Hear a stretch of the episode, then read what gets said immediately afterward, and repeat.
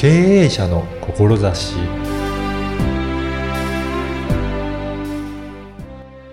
こんにちは、声ラボの岡田です。あなたは心を落ち着かせるとき、どのようにしていますか？日本に古来から伝わる呼吸法により、自己コントロールができるようです。まずはインタビューをお聞きください。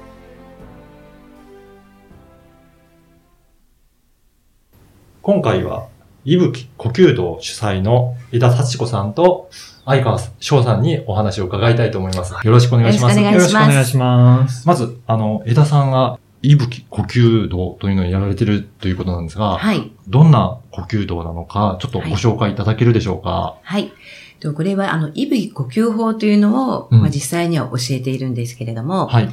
あの、日本に古代から伝わる呼吸法うん。なんですね。まあ、皆さんは多分全然、あの、出会ったことがないようなものだと思うんですけど、昔この神道家の方たち、神主さんの修行の一環としてはい行われた中のものをまとめた方がおりまして、はい。その長川達夫さんというんですけど、その方の呼吸法がいぶき呼吸法なんですね。いろんな呼吸の方法があるっていうことなんですかね。はい、もう何十種類もあります。うん。例えば、あの、なんていうのかな、肝臓に優しい呼吸法とか、はい。あと肩こりにいい呼吸法だとか、うん。丹田を強くする呼吸法だとか、はいそういうものが細かく何十種類もあります。あ、そうなんですね。じゃあ、はいそういった細かいいろんなね、対処の仕方によって、はいその呼吸の仕方を変えていくっていうことなんですかね。そうですね。あの、まあリラックスして、すごい緊張しちゃって人の前で話すときとか、はい。そういう時なんかも、あの、それに合った呼吸法をして自分を取り戻すとか。うんいうことなんですね。はいなんか、相川さん実際に体験会で体験されたっていうことなんですね。い、かがでした？あれ1時間でしたっけね。あれはそうですね、ちょうど1時間のワークで。はいで、みっちりやっていただいて、うん。最初はまあこう動くかなと思ってこうやってて、こうねじったりこうするんですけど、それと呼吸と合わせてやってるんですけど、はい。まあ、1日後2日後ぐらいにですね、はい。そう筋肉痛が来て、めちゃくちゃ、はい。普段使わない筋肉を使って、あと呼吸を合わせていくので、うん。思ったよりもすごく使ってると思います、筋肉を。そうなんですね。うん。あの、どういった方に、やっぱりやっていただきたいとかありますかね？そうですね。あの、やっぱりちょっと気分が塞ぎがちだったりとか、まあちょっとね、あの、楽しくないみたいな方とか、あと普段運動不足の方、はい。ジムに行くと、まあ、着替えたりとか、あの、なんていうのかな、シャワー浴びたりとか、うん大掛かりじゃないですか。うん。でも呼吸法はその場でうん。自分の好きな時に好きなだけやればいいので、うんそういう意味では覚えておくととても便利なものだと思うんですよね。そうなんですね。うんこれ、やる、やる前とやった後って、どういう風な変化がありますかね？って感じなんですけど。どうでした？いろんな方いらっしゃいますけど。まあ血流の流れが良くなるっていうことあーはい。と、す。っきりする。ううん。ん。で、多分普段使わない筋肉を使うので、多分、なまあ、インナーマッスルとかも鍛えられるっていうことで、あそうなんですね。はい、すごく、あとマインドフルネスね、的なところもあるので、最後ちらっと瞑想みたいなこともね、はい。させていただきまして。あそうなんですね。うん。あの、じゃあ、本当に呼吸するだけではなく、はい体もいろいろ動かしながら、体全体でやる感じですかね。はい。やっぱりあの、気血水の流れの滞りが病気になるっていう考え方があるので、あーはい。そのすべてに血流を流すための呼吸法なんです。ああ、そうですね。60兆うんの人の細胞60兆あるって言われてるんですけど、はい。その60兆の細胞にエネルギーを送り込んで目覚めさせるっていう、そういう風な呼吸法なんですね。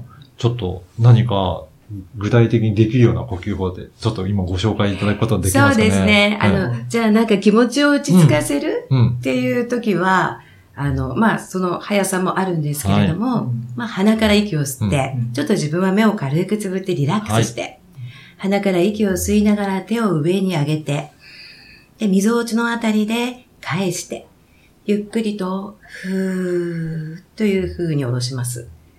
それがまあ一つは取り上げればそれなんですけれども、それを何回か繰り返していくことによって、リラックスしたりとか、ああともっとこう、息が、気が上がってしまうといけないっていうのが、うん。あの、昔の人の考え方ではいありまして、気が触れるとか言うじゃないですか。はいその気を落ち着かせるための呼吸法なんですね、これが。回数を何回もやっていただいてもいいし、うんなんかこう、ガーッと来た時に、なるほで、下ろど。していただくっていうこともあります。気持ちが落ち着いていくってはいい。うこまあ、とですね。落ち着くまでやっていただくやっていくっていう はことですね。やっぱりそういった意味でも、心と体が繋がっているっていうことなんですかね。そうですね。だからこれ、あの、昔の人の考え方から来ている呼吸法なので、はい。多分昔の人は気持ちが穏やかであれば、うん病気になりにくいっていうことが分かってたと思うんですよね。はい。要はその穏やかでいると、その、なんていうの、体に全部リラックスのが流れていくので、うんそれが、要は、緊張すると血液がギュッと血管が細くなって、うんいろんな病気が起こるわけじゃないですか。そうですね副交感神経、交感神経が優位になっていると、それを呼吸によって副交感神経を優位にさせるっていう、そういうものなんですそうよね。なんですね。うん相川さん何か質問とかありますよね？えー、息吹呼吸道って、ただの呼吸じゃなくって、道ってついてるんですよね。まあ、はい基本古来のからのもの、うんからだとは思うんですけれども、まあ、神道から来てるんだと思うんですけど、やっぱりこの、道とつくからにはなんかやっぱ心、心だったりとか思いだったり、ずっとこうやり続けていくものみたいな感じがあるんですけれども、なんかその辺で、えー、枝さんの方、どんな感じではい。思ってらっしゃるんでしょうか、そうですね。あの、呼吸法の一つ一つは、うん。まあ、やればうん。覚えられるし、はいできるものだと思うんですよ。うん。ただ、その、私たちがなぜ呼吸法をやるかっていうと、うん呼吸法をやることによって、自己コントロールができる。まあ、うん例えばさっき気がこう上がってしまった時も落ち着くことができる。うんっていうふうに自分で自分のことをコントロールできるようになってくると、うん。ゆとりができて、はい。自分の心にゆとりができて、周りを見渡せるようになります。うん。そうすると、あ、あの人困ってるなとか、はい。あの、いつも自分のことばっかり考えると、こう人、周りに目がいかないけれども、うんその困ってる人を見つけて助けてあげたいと思うようになったり、あと、まあ本当に社会貢献をしていきたいっていうふうに、そういう思えるうん心になるうん道っていうことで、私は息吹呼吸道というふうに付けさせてもらいました。うんうんうんやっぱりそうやってね、心を落ち着かせてね、はいやっていうことすごく大切ですね。大切ですうん。ねそれによって多分争い事とか、ね。人を許せるようにもなるし、うん受け入れられるようにもなるし、うん。理解もできるようになるというう。ん。やっぱりそうやって心を落ち着かせて、ね、うん今世の中ね、いろいろニュースとかでも話題になってると思いますが、もっと皆さんがね、落ち着いて暮らせるようになると、全然平和な世の中。実現できるのかなって思いますよね。そうですよね。なんかうん平和ボケっていうのじゃなくって、うんこう自分の意思で心穏やかに平常心でいられるっていうのはものすごい大切だと思うんですよ。そうですね。うんうんだから多分昔の人はお茶をやったり、はい。要はね、戦争、武将の、戦国の武将とかだったら、すごく、なんていうのかな、落ち着いてないと、うん戦術を誤ると、うんたくさんの人が死んじゃったりするわけじゃないですか。はい。それを多分自分の心を落ち着ける方法を知って、正しい戦術をやっていくという。だから大事ですよね、それって経営的にも。はですから皆さん経営者の方たち、瞑想をやられたり、呼はい吸法をやられたりなさるんだと思うんですよい。そうなんね。ですね。うんあの、この番組は経営者の志という番組なんですが、はい井田さんがね、今の呼吸法やられてる上での志ですね、はい思いの部分をちょっとお聞かせいただきたいんですが、あはい。先ほどもまあ申し上げましたけれども、そうやって社会貢献をしたりとか、はい。ゆとりが出てくることによって、その、思いやれる心、うーん。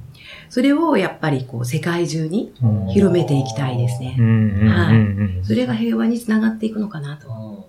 ね、そう言って、一人一人がそういった思いやりの心を持っていくと、それが全部ね、広がってい。けば、はうん、世界的にも広がっていけばいいですね。い。息吹の輪が広がっていけばいいのかなと。うんあの、このね、息吹呼吸法っていうのは、まだまだ日本だけのものなんでしょうかね。そうですね。もう本当にまだや練習してる人も少ないですし、うん先生から受け継いだのは私が受け継いでいるので、はいやれる人はいっぱいいますけれども、うん、日本ではまだ私そうなんですねうん。じゃあこれを本当にもっと世界的にも広げていきながら、そうですね。やっていけるといいですね。はい、日本のオリジナルのものなので、はい。多分海外の方とかも学ばれたい方もいらっしゃるのではないかと思うんですよね。そうですね。はいだからそうやって心を落ち着けるっていうのはね、今、マインドフルネスとかね、いろいろ世界的にもね、はいややられている方多いと思うので、まあこういった呼吸法も取り入れていただけるのはすごくいいのかなと思いますね。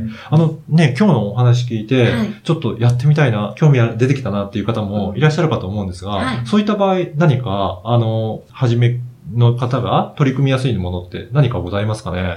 えっとですね、うんあの、体験のワークというか、お教室をやってます。あはいはい。ため池さんのから徒歩1分のところで、はい。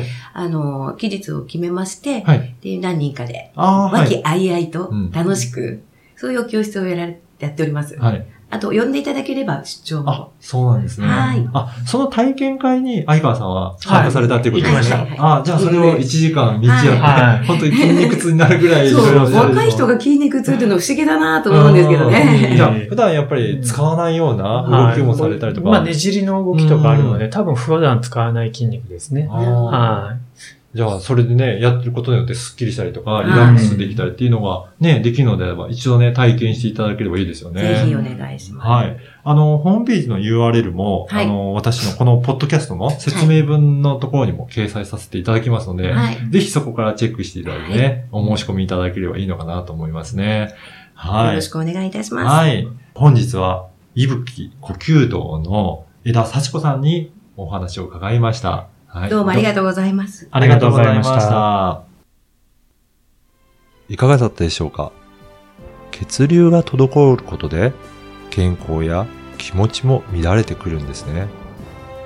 呼吸により全身に血流を流すことでリラックスしたり落ち着くことができるとのことでした。呼吸であればいつでもどこでも取り入れることができますよね。呼吸を整えることでゆとりができ思いやりの心が生まれ、社会貢献や世界平和につながっていくというお話はとても壮大で、ぜひ広めていきたいと思いました。ウェブサイトにも掲載されていますので、ぜひチェックしてみてください。そして、あなたの声で思いを届けられる、声で人柄を伝えてファンを作る、ポッドキャストセミナーを開催しています。声ラボウェブサイトからお申し込みください。ではまた次回。